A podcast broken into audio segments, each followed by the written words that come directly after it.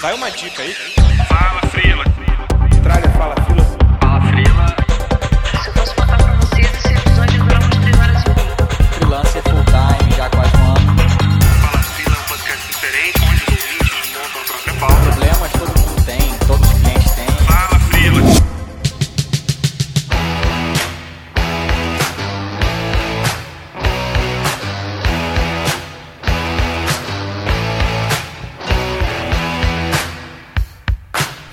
Frila, no ar, o episódio 13 do podcast do carreirasolo.org, a meia hora mais valiosa do seu dia. Hoje com muita novidade, vocês ouviram aí uma vinheta nova. E claro, inaugurando também um formato novo, é a primeira vez que a gente vai receber um convidado e falar sobre uma área específica de profissional freelancer. É um episódio já pedido por alguns ouvintes há algum tempo. A gente mesmo já queria fazer e estamos aí inaugurando de forma muito interessante aí esse episódio 13. Eu sou Mauro Amaral, especialista em conteúdo digital no Rio de Janeiro. E eu sou Humberto Oliveira, designer e programador aqui no Rio de Janeiro também. Eu sou a Carol Vinhamaru, designer e ilustradora em São Paulo. E o nosso convidado é ninguém, nada mais, nada menos do que Maurício Domene, que não sei se vocês lembram, ganhou ali aquela brincadeira que a gente fez do home office mais bonito, aquele home office simplesmente maravilhoso, e está aqui para explicar quais são os desafios e conquistas dos freelancers que são músicos. Fala daí, Maurício. Olá, fala Frilas. Tô adorando participar desse episódio. Eu sou compositor de trilha sonora e de jingles. Tô radicado aqui em São Paulo e trabalho com trilha sonora para comerciais, para instalações, vídeos, sites, enfim, onde precisar de música, eu tô dentro. É isso aí, tenho certeza que vai ser um papo super bacana e, acima de tudo, como é característica aqui do nosso podcast, muito útil para quem já está no mercado ou pensa em entrar no mercado é, de música e vai escolher como método de trabalho ser uma empresa de, de uma pessoa só, cheio de dicas e curiosidades aí sobre essa atividade que tenho certeza que é tão bacana.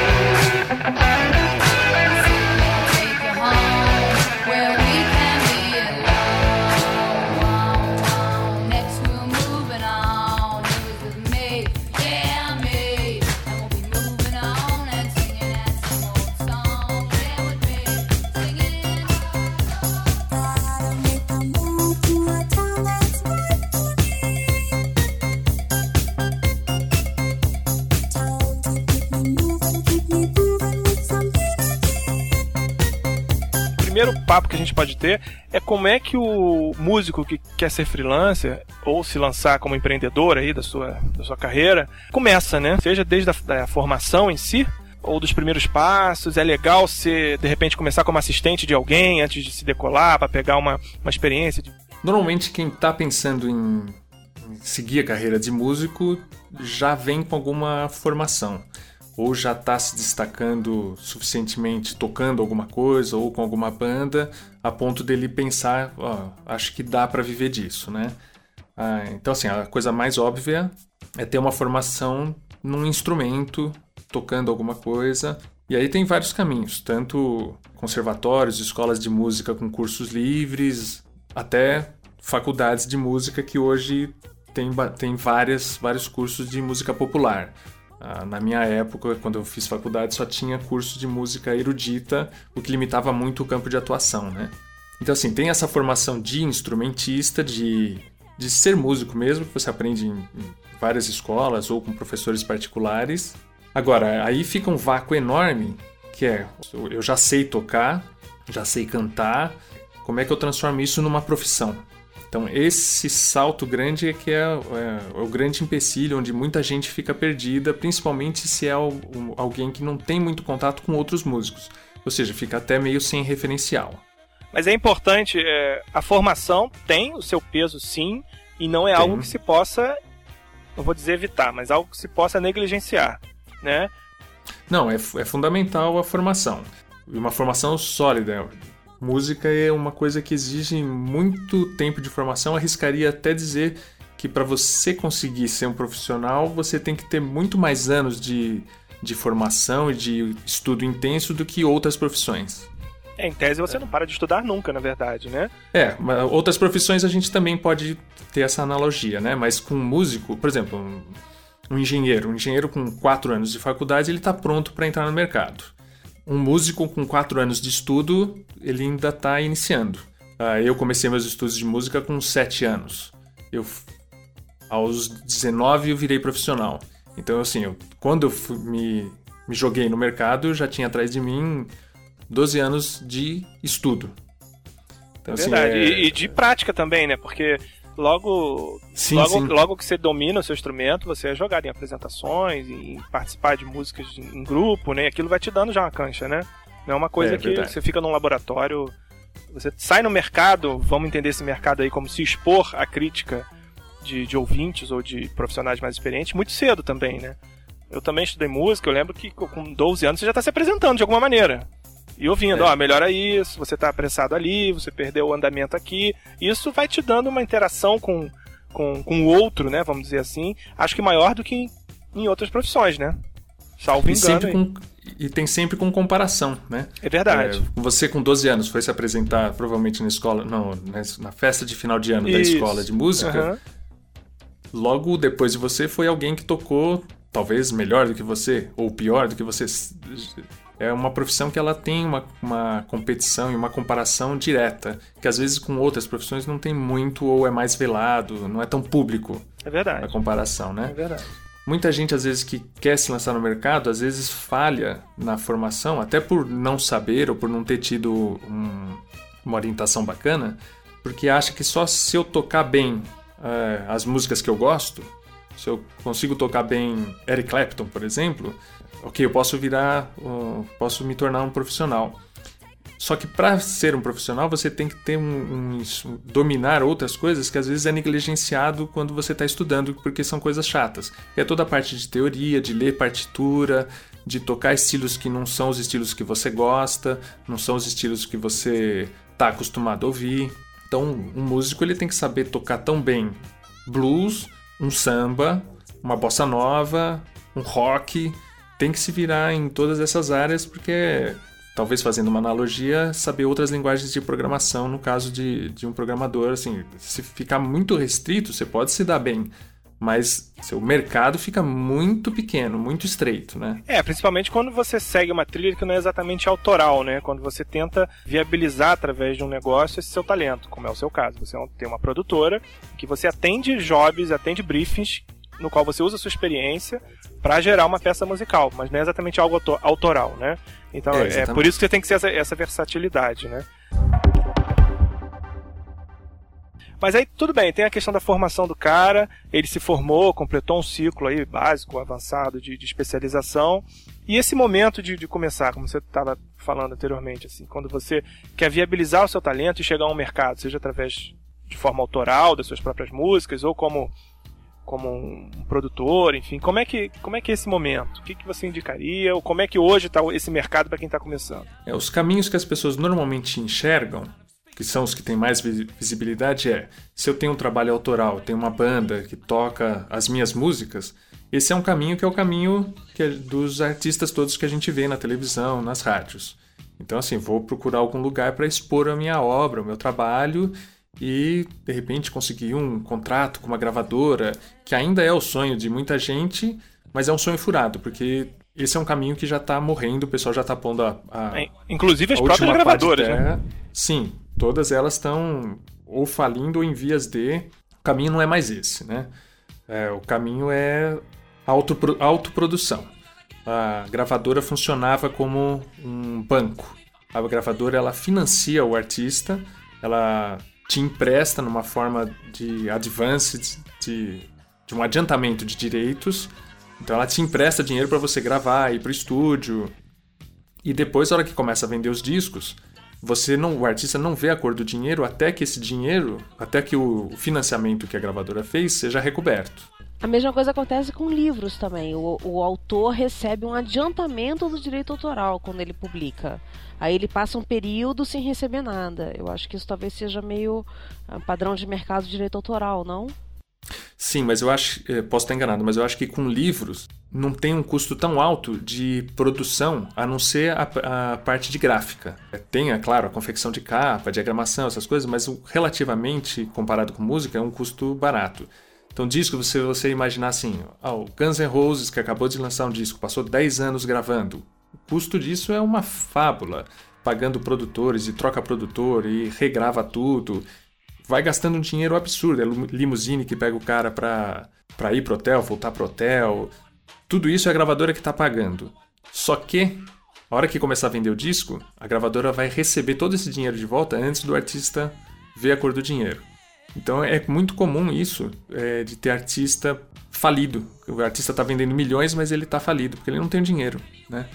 Então assim, esse é um esquema que não funciona mais. Gravadora não é um caminho. O outro caminho que, que existe, que é fácil de enxergar, é de tocar na noite, tocar em barzinhos. É um caminho que pode ser um caminho bom para começar, mas é um caminho que paga muito mal. A pessoa não consegue manter uma família de classe média legal tocando na noite, tocando em barzinho. E, e enfrenta uma concorrência muito desleal que é de amadores. É a banda do cara na faculdade, fez uma banda e vai tocar no bar, e como ele tá muito afim disso, ele acaba tocando em troca da cerveja, é, em troca de um cachê simbólico, tirando o lugar de um profissional. E salvo raras exceções, o cara que tá naquela posição, ele normalmente, por mais virtuoso que seja, ele, ele não é o centro das atenções, né? ainda tem isso. Sim. né? Essa coisa meio cruel, assim, de o cara passou anos estudando e realmente não, não tem um retorno de- do público em si, ou da própria. Do próprio, não vamos dizer ego, mas da própria, do prazer de um trabalho bem feito, uma vez que são poucas as reações do público. Posso Sim, sim, estar é enganado, mas verdade.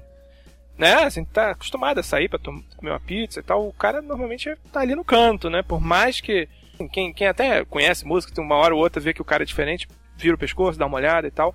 Mas 90% dos caras são meio paisagem, né? Isso aí é uma, é uma experiência complicada, Essa né? Ah, não passa de música de fundo, né? Exatamente. É. Agora, existem muitos outros caminhos que você pode é, trilhar como, como músico. É, você pode ser tocar numa banda de baile de que toca em formaturas, em casamentos, em recepções. Isso é um mercado grande, é um mercado que paga-se bem melhor do que tocar na noite. Quer dizer, você vai estar tocando na noite também, mas você não está tocando num barzinho, né? Você pode ser um músico. É, na verdade são, é, são experiências com uma produção melhor, Exatamente, né? um- Você tem iluminação, você tem músicos realmente muito Com uma feras. estrutura e- mais profissional, muitas vezes são empresas que estão por trás disso tudo, né? O músico ele é contratado como freelancer, mas por trás tem toda a organização de uma empresa, né? Ah, entendi. É uma, é uma estrutura semelhante, por exemplo, aos trios elétricos da Bahia, por exemplo, Sim. né? Mal, mal comparando, né? É, A pessoa pode trabalhar como músico de estúdio, gravando CDs, gravando trilhas sonoras, é, pode trabalhar acompanhando artistas, é, acompanhando o Chico Buarque, o, o Djavan, por aí. É, pode trabalhar como arranjador, escrevendo arranjos para para outros músicos ou tocarem ao vivo ou gravarem esses arranjos. É, ele pode ser produtor, pode ser compositor de jingles, compositor de trilha sonora. Pode ser um técnico de Tem som. o pessoal de cinema, né? Sim, Tem o pessoal de trilha pra cinema, que agora tem alguns brasileiros que até estão conseguindo alguma posição lá fora e tal. Eu já li algumas coisas sobre isso também. Mas legal, mas assim, como é que o cara vai começar em cada um desses momentos? isso é um grande. Assim, a um gente grande falou um pouco mistério. mais do, de- de- do, é, do que ele pode ser. Né? Foi muito bacana, mas como é que ele dá o primeiro passo? Como é que ele bate na primeira porta? Não, é. Vamos supor assim, eu decidi que eu quero fazer esse circuito de tocar em festas, em, em recepção, em formatura e tal. Eu abro as páginas amarelas e procuro empresas que fazem isso? É essa a ideia? Quer dizer, o que, que você sugere? Que dica você daria? É, esse meio ele não funciona com currículo. Ah, Não adianta nada você ter um currículo vitae escrito, qual é a sua formação, onde você já tocou, que não adianta. Isso é um, isso é um meio que funciona por indicação. Ou alguém que já te conhece que te chama, ou alguém que está precisando de uma, de, um, de uma certa função, de um certo instrumentista, que pede indicação para outra pessoa e você acaba apare- aparecendo naquele job é muito difícil você ter uma atitude proativa e ir atrás. Então, assim, o segredo é se fazer conhecido, é fazer amizade com outros músicos e ir se expondo, é, ir tentando tocar com outras pessoas numa canja, é, num, num ensaio e ir aparecendo para as pessoas poderem te conhecer e te chamarem. Então, assim, é muito cruel porque não existe um caminho certo, assim, olha, é por aqui que você vai, Talvez seja a mesma dificuldade de quem está começando a, a fazer site. Como é que o cara começa? como é que ele consegue o primeiro cliente, né? É uma coisa é, é bem difícil. É, aqui né? a gente já fez um, a gente já fez um episódio em que a gente deu algumas dicas. Por exemplo, no trabalho de conclusão de curso de faculdade dele, ele procurar um cliente do mercado para depois é, transformar isso numa relação comercial. Ah, me pareceu que o que você quis dizer é que ele tem que ter um, investir no bom e velho network sempre, né? Na verdade, assim, é a única coisa que funciona. Ah, mesmo no meu caso, que eu, que eu penso como empresa já há muitos anos, mas sou um cara sozinho, eu me coloco no mercado como uma empresa, não como um freelancer. Mesmo nesse caso, o que funciona é o networking, é a indicação de um para o outro. Eu já, eu pouquíssimas vezes consegui ir bater na porta de algum, de algum prospect do nada, sem que ele me conhecesse, apresentar meu trabalho e fazer isso, eh, esse prospect virar um cliente. Teve uma época que eu estava fazendo um, me lançando no mercado e procurando várias agências e produtoras de vídeos, que era um mercado que eu estava focando, e como eu mantinha um relatório para me manter organizado, eu consegui contabilizar exatamente quantas visitas, quantos contatos eu precisei fazer até que um cliente deu certo. Foram 100 visitas, 100 contatos, até que um virou cliente. Depois esse um virou todos os outros, né? E internet, Maurício, ajuda ou atrapalha nessa hora? Quer dizer, assim, de repente você fazer um site com algumas composições suas e botar mesmo pra queimar, quer dizer, botar como algumas bandas fazem pra serem conhecidas, criar um MySpace, é, ajuda ou atrapalha? Esse é o caminho para quem está com um trabalho autoral. Então, o que antes era com gravadora, hoje é pela internet, é com MySpace e tentar formar um, um- uma comunidade no Orkut de gente que te admira, que gosta de você e que vai atrás de você quando você fizer show. Nos outros caminhos de músico, ajuda, mas ajuda mais para você ter um portfólio online para poder mostrar. Mas o que vai valer mesmo é é a indicação de alguém, alguém ver você tocando em algum lugar e, e te chamar. Quer dizer, é importante a presença online, eu acho, é fundamental. Mas ela sozinho, se der certo, é, é muito raro, é a exceção, não é a norma, né? Bem a pergunta da Carol, porque era uma maneira de você estar fazendo 100 visitas por dia, né, de certa forma. Mas aí também a gente tem que pensar até que ponto um cliente estaria navegando e através de um site elegeria seu trabalho, né? É, continua sendo uma coisa muito de presença física, né? E presença física no, no seu meio. Você frequentando, me ocorreram aqui, por exemplo, as lojas em que a galera compra instrumento, conversando com as pessoas, sabendo de um curso de especialização, de repente, indo lá, frequentando, trocando cartões, ou então quando, não sei, eu tô muito por fora, assim, sou um pouco mais do que ouvinte hoje em dia, mas não sei se existem, tipo, congressos, assim, sobre, não só técnicos, mas sobre novas linhas de, de trabalho para isso, e nesses congressos vocês se encontrarem e trocarem conversa e tal, ou tocando na noite mesmo, visitar os lugares onde a galera toca, é tudo muito por aí, né? É, eu acho que é, acho que é visitando os lugares onde a galera toca, fazendo amizade com essa galera e aos poucos você é sendo aceito, você vai sendo aceito no meio. O cara te acha bacana, resolve ver como é que você toca e curte o jeito que você toca e aí começa aos poucos a te incluir na, quando tem chance a te indicar para algum trabalho. É um começo bem árduo, não é, não é uma carreira fácil de começar. E não dá nem pra precisar, tipo, uma curva ideal, do tipo, ah, em três anos Não, você não vai estar lá. É, é uma coisa muito de estalo, né? Você pode um dia, por acaso, sentar na mesma mesa do que um produtor sem saber, o cara te ver tocar e vai, né? É uma coisa muito, É. muito assim, né? E, e você também, assim, por mais que você pense, foque num, numa atividade específica dentro da música, a vida te leva para vários outros lugares. Hoje eu estou fazendo coisas que eu nem sabia que existia, nem imaginava. A gente vai vai indo por onde a, a vida vai levando, né? Então, assim, é, é bem complicado de traçar um plano, né? Era um ponto que eu queria abordar, muito característico, muito pessoal, uma vez que durante. Eu estudei, comecei a estudar música com seis anos também, por aí, e fui até os 19. E na época eu decidi por propaganda, e meio que deixei a música de lado, ficando só em casa, tirando um som e tal. É, você sempre trabalhou com música? Isso sempre foi seu, sua meta? Teve uma época que eu queria trabalhar com música. ah, a minha mãe sugeriu de eu fazer uma faculdade de publicidade porque tinha um pouco a ver com música. E eu embarquei por esse caminho. Fui fazer faculdade de, de publicidade. Nessa época, meus pais tinham uma confecção e eu comecei a trabalhar com eles como representante de vendas. E a, e a faculdade de publicidade logo foi me atraindo o lado de marketing. Eu fiz a ESPM E eu acabei indo pro lado de marketing, adorava, lia tudo do Kotler, me interessei muito por marketing, administração de vendas e tudo mais. Lá pra frente é que eu desmanchei um namoro e resolvi virar a mesa e falei assim: chega, vou ser músico. E aí é que, a, que uma coisa foi encontrando com a outra. Num primeiro momento foi trabalhando como produtor de disco, arranjador, músico de estúdio.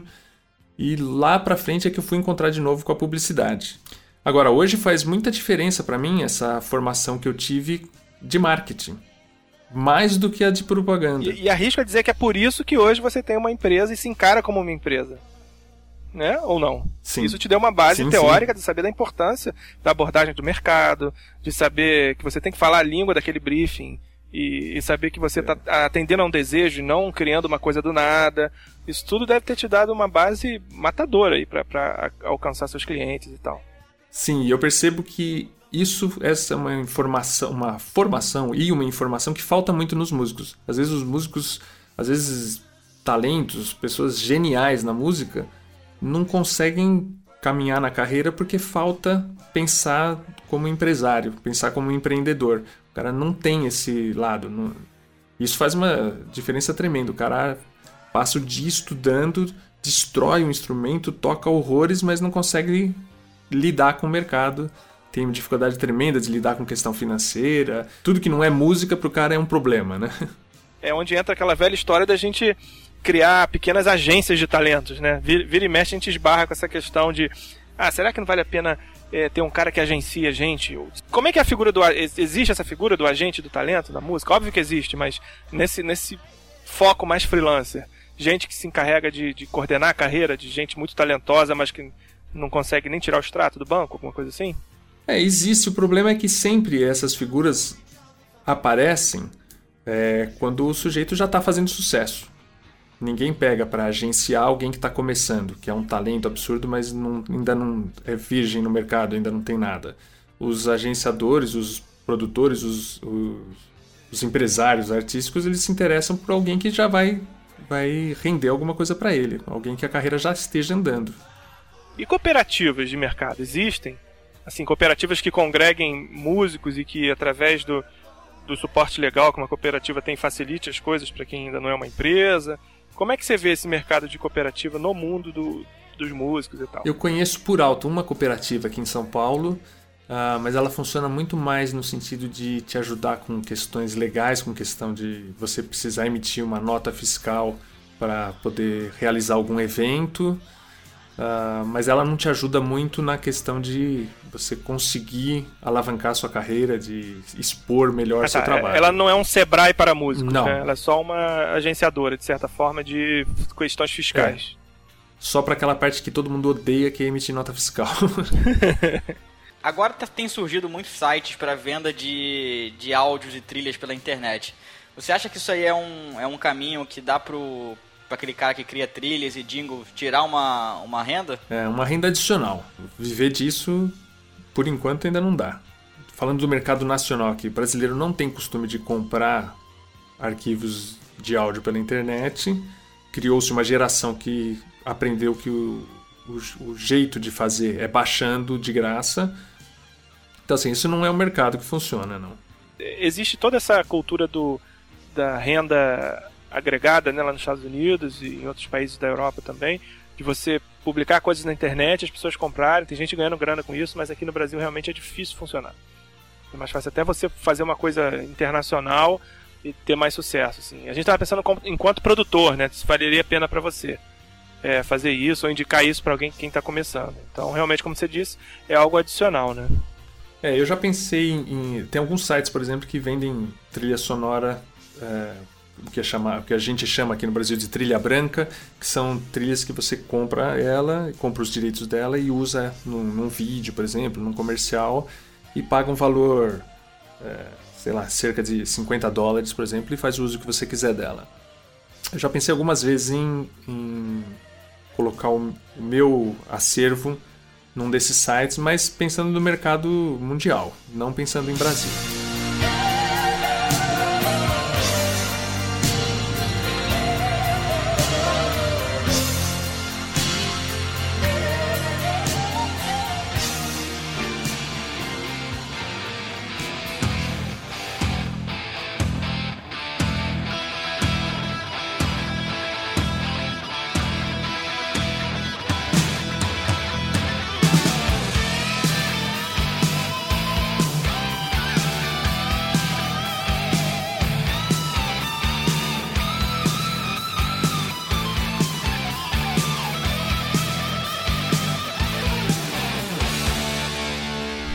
Você que está ouvindo a gente aí, começou a trabalhar, frequentou aí os networkings da vida, teve uma chance ali, outra aqui, e um belo dia você está à frente do teu home office, se encarando como empresa, e aí começam a pintar aquelas questões que são comuns ao nosso dia a dia, mas a gente queria ouvir aí do Maurício, como é que essas idas e vindas aí de projetos, gerenciamento dessa coisa toda, acontece na vida do músico que é freelancer.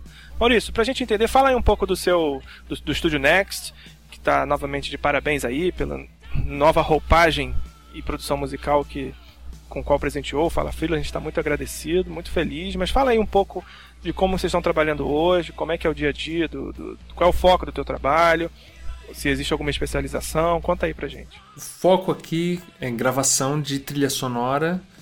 Também faço jingles. É, para quem não sabe, é a musiquinha cantada que é usada em comerciais ou em algum outro formato comercial. Sonoplastias também, sound designer, que é efeitos sonoros. Meu foco no mercado tem sido agências de propaganda, produtoras de vídeo, produtoras de cinema, que ainda é um- uma coisa fraca ainda para o meu lado, mas é onde eu tenho focado, e produtoras de evento, que é um mercado muito é, forte. Ah, o dia a dia aqui é bem imprevisível. Normalmente começa quando, quando um job entra para mim. Diferente do, do que eu tenho ouvido vocês falando no- nos outros episódios de podcasts e mesmo nos artigos lá do Carreira Solo, o ciclo de vida de um produto meu ele é muito curto. Por exemplo, eu nunca apresento uma proposta, nunca apresento um projeto. Muitas vezes o orçamento é no telefone, às vezes não tem nada escrito nem por e-mail. Um ciclo comum, por exemplo, é toca o telefone. Maurício tem aqui um vídeo que precisa de trilha sonora. ah, a gente acerta rapidamente detalhes de, de quanto vai custar aquele job. Já estou mandando para você o vídeo, preciso que você me entregue ele até amanhã de manhã. Então, é assim, esse é normalmente. Então, assim, eu começo meu dia sem saber, achando, por exemplo, que eu não tenho nada para fazer, vou passar o dia ouvindo os podcasts do Fala Frila e de repente vira tudo de ponta cabeça e eu já não tenho tempo nem de almoçar e é uma correria para entregar alguma coisa no dia seguinte de manhã. Esses prazos, eles são, esses cronogramas, eles são muito justos, com hora marcada para entregar. Então, por exemplo, se alguém me disse que eu preciso entregar um trabalho ao meio-dia, se eu entregar ele à uma da tarde, pode ser um problema muito grave. Porque se ele espera receber ao meio se ele me deu esse prazo de meio-dia, é porque ao meio-dia ele vai pôr essa trilha no vídeo, vai queimar um CD e levar para uma reunião que vai acontecer às duas da tarde com um cliente do outro lado da cidade. Então, imagine, e um cliente, normalmente são clientes grandes que, que utilizam esse tipo de serviço. Então, por exemplo, uma Nestlé, um Banco Santander, algum cliente grande assim. Então, imagina o problema que é a diretoria do banco está esperando às duas da tarde na reunião para assistir um trabalho finalizado e o, a produtora de vídeo ligar uma e meia da tarde cancelando a reunião dizendo que não vai poder estar lá. Então assim, os meus prazos eles são cumprir o prazo é super importante. É mais importante cumprir o prazo com um produto não muito bem acabado do que eu me esmerar e fazer um produto nível Hollywood e atrasar duas horas. Então você não tem tempo, nem na maioria das vezes, que eu tô entendendo, que isso é o dia a dia mais comum, você não tem tempo de mostrar um RAF do, do teu conceito. Eu tô pensando em algo mais Não. tribal assim, e aí de repente vem um coro de tipo de índio e aí fecha com uma parada. Não tem. É Não, não valendo tem. já. É valendo. Claro que muitas vezes depois existem as refações. É muito comum eles voltarem da reunião e falar, ó, temos que alterar o vídeo aqui, o vídeo tinha 3 minutos e meio, vai passar a ter 4 minutos ou 3 minutos, vai ter que alterar toda a trilha. Gostaram da trilha, mas pediram para modificar um negocinho, ou não gostaram de nada, você tem que refazer tudo. Então, assim, não, não existe layout. Em áudio, mesmo que você tenha tempo e você faça um layout, ninguém entende layout em áudio. Você pode até apresentar como layout, só dizendo assim, olha, se você não gostar, ainda não é o valendo, né? Mas na verdade ele tá valendo. O volume tem que estar certo, a voz tem que estar valendo, tudo tem que estar valendo. E nessa, nessa correria toda do dia a dia, te ajuda a ter uma tabela de preços mais ou menos definidas, dependendo do tipo de trabalho? Por exemplo, uma trilha para um vídeo, uma trilha para um, pra um programa de, de rádio. Você meio que separou os tipos de trabalho em categorias para te ajudar na hora de, de criar, dar esse orçamento por telefone em cima da hora? Dificilmente eu dou um orçamento. A prática do mercado, pelo menos do mercado onde eu estou vivendo, é a, os jobs eles já vêm com uma verba definida e o cliente normalmente, a maioria das vezes, são clientes que eu já tenho uma relação grande. Então, assim, ó, o trabalho é esse e a verba que eu tenho disponível para fazer esse job é tanto. Eu posso aceitar ou não, ou posso dizer não, é muito pouco. Mas assim, eu já percebi que se eu ficar colocando muito empecilho, dizendo que o valor tá baixo e querendo melhorar o valor, ele pode até conseguir uma verba um pouco maior, mas isso vai causar um problema dele, vai comer o, o- o lucro que ele tinha previsto, a produtora de vídeo, por exemplo, tinha previsto, ou a agência tinha previsto. E num próximo momento, se eu fizer isso repetidas vezes, isso vai ser um incômodo para ele, ele vai acabar arrumando um outro fornecedor. Então, assim, é um, é um mercado bem selvagem e é um assunto delicado isso de quanto cobrar. Os preços variam muito, Maurício, ou o mercado se regula? Ou existe brands assim, ah, o estúdio tal pode cobrar X mil merrecas porque eles já ganharam 4 Grammys latinos. Tem esse tipo de coisa assim? Não, não, não tem. O que acontece é, os clientes grandes, os bancos da vida, os Nestlés da vida, eles já vêm com uma verba definida já para o pacote inteiro e cabe à produtora de vídeo ou à agência conseguir viabilizar aquilo. O que eu tenho me proposto a fazer com os meus clientes é tentar viabilizar aquele trabalho dentro da verba disponível e a gente ir se regulando. O que acontece muitas vezes é, às vezes um trabalho grande vem com uma verba pequena, para em seguida vir um trabalho menor com uma verba maior e na média acaba dando certo. Fica todo mundo feliz. Ou seja, não tem, eu pelo menos não, não, não consigo praticar uma tabela fixa e ser rígida, rígido nisso, né? O orçamento tem a cara do cliente, de certa forma, né? Não, não nesse, no sentido de que eu olho para é o- Bradesco e vou cobrar o mais. O perfil. É, o perfil do cliente já cria uma verba, uma realidade de verba X ou Y, O, né? é, o que eu tenho feito nos últimos tempos e tem dado muito certo é me proponho a viabilizar o projeto. Então, se a verba é muito pequena, eu dou um jeito de conseguir com que aquele trabalho seja feito de forma que não, não me sinta aviltado. Então, por exemplo, se a verba é muito pequena, eu passei a trabalhar com trilha branca. Apesar de eu ser compositor, eu tenho um banco de trilhas brancas e eu passo a sonorizar aquele vídeo com essas trilhas. Ou seja, o cara, se ele não tem uma verba grande, ele não vai ter música original. Porque é, uma, é um trabalho que leva muito, demanda muito tempo, demanda um esforço grande de composição, de criação. Então eu tenho feito esse, essa adequação e acaba funcionando. Então, assim, eu tenho conseguido atender uma gama maior de trabalhos, muitos deles que normalmente eu não conseguiria atender antes, quando eu não fazia esse tipo de coisa. Antes eu, eu tinha na minha cabeça assim: eu sou compositor de trilha sonora, o que eu faço é criação de trilha sonora, então eu não vou usar trilha branca porque a trilha branca é o meu concorrente. E eu acabava perdendo muitos trabalhos e perdendo muitos clientes. É equivalente a usar um template É, é isso que eu ia falar. É equivalente a usar um template já pronto Exatamente. reduzir o tempo de trabalho e adequar a renda que ele vai gerar, né? Na- nesse Exatamente. caso, você funciona como se fosse um produtor, né? Pensando uma trilha que encaixa com o conceito daquele vídeo e você aperta um parafusinho daqui ou dali, mexe numa equalização, dá um, um efeitinho para ela combinar com a realidade daquele daquela peça, não é isso? É, eu parei de me, me posicionar no mercado como um compositor de trilha sonora e passei a me posicionar como um- uma produtora. E o meu ideal é resolver qualquer necessidade de áudio que o meu cliente tenha. Então, se ele precisa de um efeitinho, de um, de um ruído qualquer, eu consigo fazer aquele ruído qualquer. Se a necessidade dele é sonorizar um vídeo e não precisa ser com música original e a verba é pequena, eu também consigo resolver esse problema, resolver essa necessidade do cliente. Ah, isso é um gancho para uma questão que eu tinha. A gente está tá falando de flexibilidade, né? É, existe a possibilidade de você trabalhar com vários jobs ao mesmo tempo? Ou na tua vida é um job de cada vez, uma vez que você tem que estar mixando? Ou às vezes você está negociando um, entregando o outro, pensando no terceiro? Existe essa simultaneidade de projetos? Um músico freelancer consegue ter isso? Consegue, muitas vezes os jobs se encavalam. Quer dizer, num determinado momento eu só, como todo mundo, eu só consigo estar fazendo uma coisa. Mas às vezes eu paro aquele trabalho para dar prioridade para outro, que o, o prazo mudou e ele precisa ser entregue antes, depois eu volto para o outro. Às vezes num mesmo dia acontece de ter três, quatro trabalhos em, em vários estágios. Isso é legal para você? Isso, isso te deixa mais, digamos, pilhado, oxigenado, adrenalina ou não? Ou você preferia viver um job de cada vez?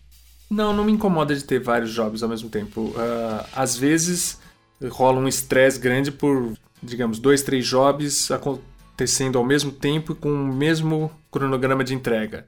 Então, assim, isso gera um certo estresse, mas eu aprendi a viver com esse estresse, com, com deadlines, e eu tenho dificuldade até de trabalhar quando eu não tenho o deadline ou quando, quando o deadline está muito folgado. Quando o deadline está muito folgado, eu acabo criando mil e um artifícios para eu acabar com o meu tempo e ter um, um prazo curto novamente para realizar aquele trabalho. Então, se eu tiver, se o trabalho leva uma tarde para fazer e me derem dois dias para fazer, e eu não tiver outro job acontecendo nesses dois dias, eu vou dar um jeito de inventar mil e uma coisas. Vou resolver pintar um quarto aqui em casa, resolver que eu preciso assistir um filme no cinema, qualquer coisa, até que sobre uma tarde para fazer o trabalho. Precisa viver na pressão. Eu viciei na adrenalina do deadline curto. Outros, outros músicos, é, é muito comum também ter esse encavalamento de, de trabalhos. Essa semana mesmo eu estava conversando com um amigo meu, Cláudio, que ele é baixista. Ele estava gravando com ídolos da Record. No final da noite ele ia para um ensaio de um DVD para no dia seguinte ter a gravação do DVD. Então, por exemplo, naquele dia ele teve um encavalamento de duas coisas grandes que separadas por uma hora entre elas, que é o suficiente você se deslocar de um lugar para o outro. Então é bem comum ter encavalamento de, de jobs na, como músico. Assim, que tipo de ferramenta as pessoas devem procurar? Que tipo de estrutura mínima um home office é, de um músico freelancer deve ter ou precisa ter? Tem um monte de músicos que não precisa ter um home studio para atuar como freelancer, porque eles vão trabalhar em outro lugar. O cara que vai tocar acompanhando um artista ou no estúdio em algum lugar, ele está sempre prestando o serviço dele no, no local, não na casa dele, né? Então esse tipo de músico ele não precisa ter um home studio, mas ele precisa estar bem equipado para realizar a tarefa dele. Isso às vezes é ne- negligenciado por quem está começando, né? Então precisa ter instrumento de qualidade boa, não precisa ter marca famosa, mas precisa ter instrumento de qualidade boa, com em ordem, que não esteja dando problemas. Coisa que pouquíssima gente pensa quando está começando. Precisa ter instrumento reserva, porque a hora que você vai tocar pode dar um problema, quebrar uma corda, qualquer coisa, e você não ter o, o seu instrumento. Então você precisa ter do lado, pronto para usar, um reserva.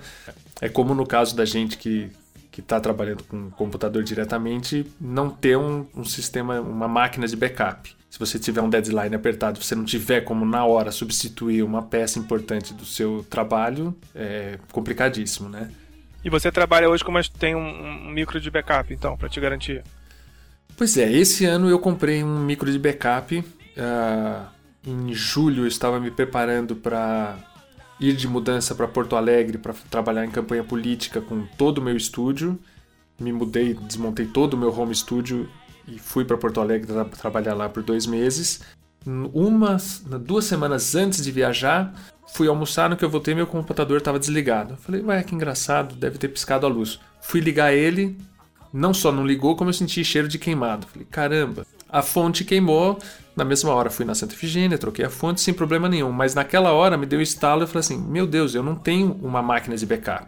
E do- numa campanha política, a- as pressões por prazo são piores ainda do que, são no meu, do que é no meu dia a dia. para ter uma ideia, por exemplo, a gente tinha em Porto Alegre que entregar um programa político, as- tinha o prazo de até 5 da tarde para entregar na emissora. Se você chegar lá às 5 e 5 com a fita, 5 e 1 com a fita, eles não recebem e não vai pro ar o programa da noite do. Imagina o desastre que é para uma campanha política não ser veiculado um programa naquele dia. Nossa, é porque as pesquisas mudam, né? Conforme cada programa as coisas oscilam, né? Sim, e a percepção do público num candidato grande, de repente chegar a hora dele e ter uma, uma tela azul escrito TSE, horário reservado para aquele político, fica estranhíssima. Saiu da Fica campanha. estranhíssima né? coisa. No mínimo dá a impressão que o cara Então, saiu. né? E muitas vezes eu tive durante a campanha uma hora para fazer a sonorização do programa. Se eu levasse uma hora e meia, ia dar problema lá na entrega da fita para emissora. Então imagina o que acontece numa hora dessa se queimar o seu computador. Tem que ter do lado ligado já uma máquina de backup, né? Era quase em tempo real, né? A Quase. mixagem, né? Quase. É aquela dica que a gente deu lá no, no episódio de home office, né? Você sempre tem que ter um computador de backup. No teu caso, então, é mais É, essencial caso ainda, desses né? prazos super Você não pode deixar né. Maurício? A vida é um- uma montanha russa, né? Não pode É. olhar pro lado, né? Quando É, chega o quando você tá né? aqui em São Paulo, tudo fica mais fácil. Não que em Porto Alegre, claro que lá tem um- é uma cidade grande pra caramba, você tem todos os recursos lá também. Mas como eu estava indo sem conhecer nada na cidade, eu falei, eu não posso me dar o correr o risco de ter um problema desse. Então eu resolvi comprar uma segunda máquina que hoje está aqui esperando ser utilizada. Existe uma, uma certa percepção de que para fazer edição de áudio, assim como de vídeo, os Macs são melhores do que os PCs. Isso é verdade? Você pode trabalhar com PC tranquilamente? Para espanto de todos que eu conto isso, eu fiz o caminho inverso do que a maioria das pessoas. Eu trabalhei, o meu primeiro contato com o computador foi com Mac em 92 mais ou menos, e só tive contato com Mac até 2006. Nunca tinha mexido num PC, não sabia, pra ter uma ideia, não sabia como criar uma pasta num PC. Em 2006 eu resolvi abandonar a plataforma Mac e fui para a plataforma PC por questão de custo. E por. Claro que fiz um monte de pesquisa e achei que o universo de PC era confiável o suficiente, tinha recursos suficientes ou até melhores do que o Mac e mudei de plataforma. E tô super satisfeito com o PC. Aprendi como é que cria uma pasta no PC. E assim, em, em termos de áudio, ele não fica na- absolutamente nada a dever com o Mac. Em termos de vídeo, também tem grandes produtoras de vídeo trabalhando com plataforma PC. Um dos programas muito renomados de edição de vídeo, que é o Avid, que só existia na plataforma Mac, há alguns anos atrás, não sei precisar quanto, foi portado também para a plataforma PC e muitas produtoras, a maioria das produtoras que, que usa esse programa Avid, pulou para a plataforma PC porque ela é economicamente mais viável. Você acha as peças para comprar muito mais fácil, você faz upgrade nas máquinas muito mais simples. Eu acho bem melhor. Falando um pouco mais de, da questão de, de infra agora, que a gente entrou na- nessa parte, é, hoje ah, o Studio Next ele trabalha nesse esquema de VST, ou seja, os instrumentos estão todos nas tuas placas, nos teus emuladores, ou você capta alguma coisa método tradicional no instrumento, você toca, como é que é o teu dia a dia? Você compõe direto no micro, isso se torna mais ágil ou não, às vezes vai pro violão, capta alguma coisa, joga para dentro, como é que é essa brincadeira? Justamente na minha passagem para o PC, eu abandonei todos os hardwares que eu tinha no, no estúdio de sintetizadores, samplers, mesa de som, unidades de reverb, de efeitos. Eu abandonei tudo isso e passei a trabalhar tudo com instrumentos virtuais e efeitos virtuais. Ou seja, o estúdio inteirinho está dentro do, do computador. Eu não tenho mais nada fora a não ser microfone. Certo. E você entrega a mesma qualidade de, de, de projeto, óbvio, né? Você não ia dar um passo para trás. Mas isso não afetou o, o dia a dia do- da tua produção em si, nem a qualidade para os clientes. A qualidade, na verdade, eu tive um, um- Melhorou a qualidade, porque o meu hardware ele já estava mais ultrapassado, e quando passei para os instrumentos virtuais eu vim tudo com coisas mais novas, mais recentes. E eu ganhei muito na, no gerenciamento do projeto. Hoje, se, se, eu, se eu preciso fazer alguma alteração, quando eu abro um projeto, tá tudo exatamente como eu havia deixado. No caso anterior, que tinha muitos equipamentos fora do computador, cada vez que eu precisava voltar num projeto, eu precisava ir lá naquele sintetizador e escolher qual era o timbre que ele estava usando, qual era a regulagem na mesa, a, a- a retomada de um projeto que, que eu tinha feito semana passada era complicado. Então, eu, na verdade, eu ganhei muito em, em agilidade, em capacidade de, de resolver problemas, de alterar peças. Então, um freela, um músico freela que esteja montando seu home office hoje, você indica de toda, com toda tranquilidade ir para essa plataforma de instrumentos virtuais, Sim, é. efeitos virtuais e tal. Claro que com placas de som mega profissionais, com aquelas com aqueles amplificadorzinhos externos, aquelas coisas todas, mas é, é super tranquilo hoje. Dá para garantir um bom dia a dia de trabalho com esse tipo de solução. Eu tenho cada vez mais usado recursos acústicos porque eu acho que enriquece ah, o trabalho. Então, assim, apesar de ser tudo virtual, eu ainda, ou cada vez mais, lanço mão de violões, de guitarras. Eu passei até a comprar mais instrumentos, então, assim, tenho três, quatro violões diferentes, acabo colocando um cavaquinho, mesmo que a trilha não seja um samba. Passei a investir em instrumentos de percussão, coisas que dão uma vida, uma coisa orgânica mais interessante do que só o sintético, só o, o virtual, né? Agora, vamos pra gente ficar aqui no- no- ainda no tema do home office. Eu falei que estava meio devagar o Twitter, mas acabou de pintar um aqui do Ramsés e ele está fazendo uma pergunta que eu também tenho essa dúvida. É, eu gostaria de saber de onde ele tirou a ideia de decorar o home office daquele jeito.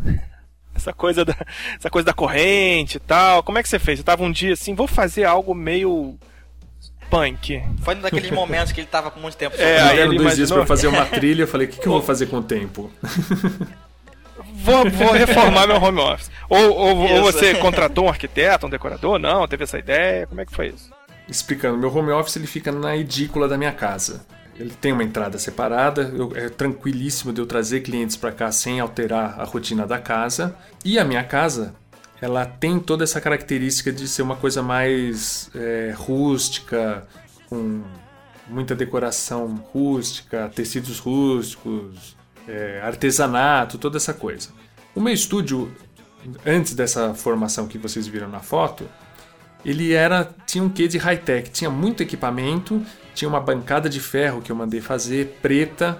A decoração em si, ela já tinha a parede pintada, o teto eh, lambri de madeira, ela ficava uma certa mistura. E quando eu resolvi tirar toda a bancada porque eu não precisava mais dela para colocar todo o equipamento, aí eu resolvi transformar numa coisa bem mais orgânica. Eu, eu queria passar não só para os meus clientes, mas eu também queria ter a sensação de que apesar de estar trabalhando com alta tecnologia, eh, me agrada essa coisa de fazer com a mão. A ideia foi de fazer uma, uma bancada de madeira com a gente foi na cidade de Embu das Artes aqui pertinho e mandou fazer ela com madeira de demolição. Ah, as correntes foi, eu não sei exatamente de onde que veio essa ideia, mas a ideia é de ter uma coisa rústica, né? Eu sempre quero fazer uma coisa muito aconchegante. Essa era a palavra que eu não estava encontrando. É, além de orgânico, eu quero que ele seja um, um lugar aconchegante. Então, tu- Pra você trabalhar também nu- numa É, vibe exatamente. bacana, né? Não ficar pressionado pelo. Isso me passou a ideia que antigamente você talvez ficasse pressionado pelos próprios equipamentos, né? E- e não estivesse mais à vontade, como É, você fez nunca agora. tive essa percepção, mas assim, me incomodava muito, por exemplo, em outras épocas que eu trabalhei em outros estúdios, estúdios fechados, que é comum, sem, é, sem janelas. Então, a coisa que eu mais odiava era quando eu entrava à tarde no estúdio e de repente abria a porta e falava, nossa, tá de noite. Isso é uma sensação terrível. Ou pior, quando você varava a noite no estúdio e de repente você saía pra fora e falou assim, "Ah, amanheceu. Então, assim, o meu estúdio tem uma janela bem grande, bem ampla, é, devidamente vedada para som. É, diferente de um, de um home office, o home studio ele tem que ter um tratamento acústico para eu poder trabalhar aqui de noite sem perturbar vizinhos. Ar-condicionado específico tem que ser um ar-condicionado split, não pode ser um de parede, porque senão passa o som pelo ar-condicionado também. Então assim, tem o, o estúdio ele é pensado e eu investi no estúdio, é, no meu home studio, no meu home office, pensando nisso. É uma empresa e eu preciso ter um, um lugar adequado para trabalhar. É daqui que vem o sustento da casa, então aqui precisa ter um investimento adequado. Ah, eu queria comentar também sobre compras de equipamento. Quem está começando, às vezes até gente mais já com mais experiência acaba caindo nesse nesse erro, acaba achando que ter um equipamento melhor ou ter um equipamento igual de um músico que ele se espelha vai fazer com que ele toque igual a aquela pessoa, o que é um- uma grande besteira, um grande erro. E às vezes faz com que a pessoa gaste muito dinheiro comprando coisas que não são necessárias, né? Então, pra gente que é freelancer, eu acho que é muito importante isso, de saber gerenciar essas compras, porque é uma coisa que a gente gasta muito dinheiro, é muito custoso, e saber escolher a- os equipamentos certos é importante. E músico tem uma coisa engraçada que tem. Parece até uma doença que não pode ver equipamento novo que quer comprar, mesmo sem precisar. Então, às vezes, é muito comum ver isso, músico que não consegue ter uma reserva financeira e tem 20 guitarras. O pessoal até brinca com com nome de doença mesmo, que chama GAS, G-A-S, que é Gear Acquisition Syndrome, síndrome de aquisição de equipamento. O cara não pode. Desastre pro cara é ir numa loja de música com dinheiro no banco. Batata, ele vai sair de lá com alguma coisa. E tem alguma maneira de a gente ir domando essa, essa síndrome, falando assim? É sempre raciocinar em termos de retorno? Acho que é sempre raciocinar em termos de, do que você realmente necessita e não do que, que você gosta, do que você quer porque é bonito. Porque tem muito isso. ah, Os equipamentos eles são bonitos, eles mexem com os olhos, com, com esse desejo. Você quer ter aquilo porque é o novo, é brilhante. E uma vez eu li uma coisa e ajuda bastante, que é uma, regrinha que o cara falava assim, ele nunca comprava o top de linha. Ele sempre comprava o que chegava nos 80%, que normalmente gastava bem menos dinheiro e tinha tudo que ele precisava. Ele não- normalmente não ia no, no, no 100%, ele não ia no top de linha.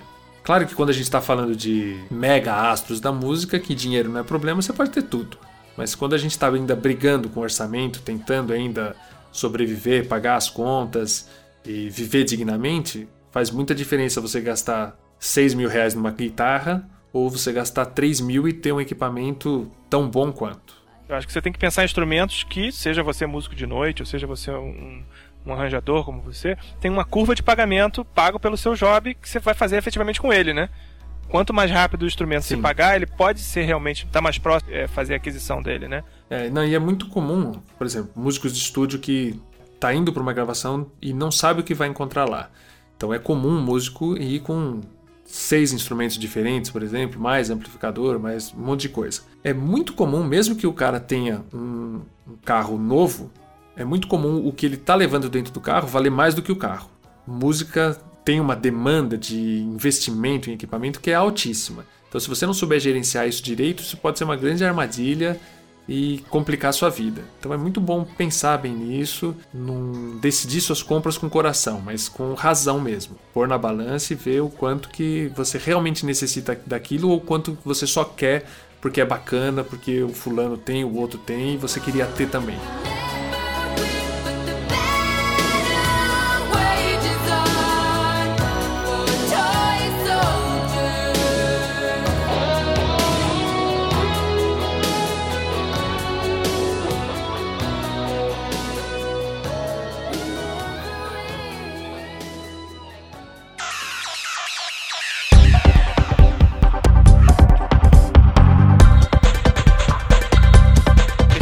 Esse aí foi o episódio 13 do Fala Frila Podcast do carreirasolo.org, a meia hora mais valiosa do seu dia.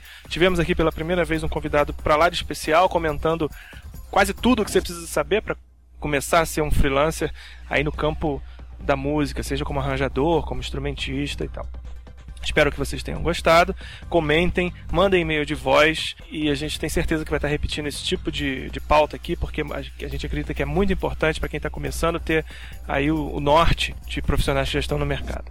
Eu sou Mauro Amaral, especialista em conteúdo digital aqui no Rio de Janeiro. Você pode acompanhar os meus posts no carreirasolo.org, ver meu portfólio no contemconteúdo.org/cases e minhas tweetadas aí durante o dia inteiro no twitter.com/mauro Amaral. E eu sou Humberto Oliveira e você pode acompanhar o meu portfólio lá no holiveira.com e as minhas tweetadas no twitter.com/holiveira. Eu sou a Carol Vinhamaru, você me acompanha no Vignamaru com BR, meu portfólio está no lagartixa.org e em nome de todos aqui do Fala Frila, eu queria agradecer ao Maurício pela participação e pela maravilhosa vinheta.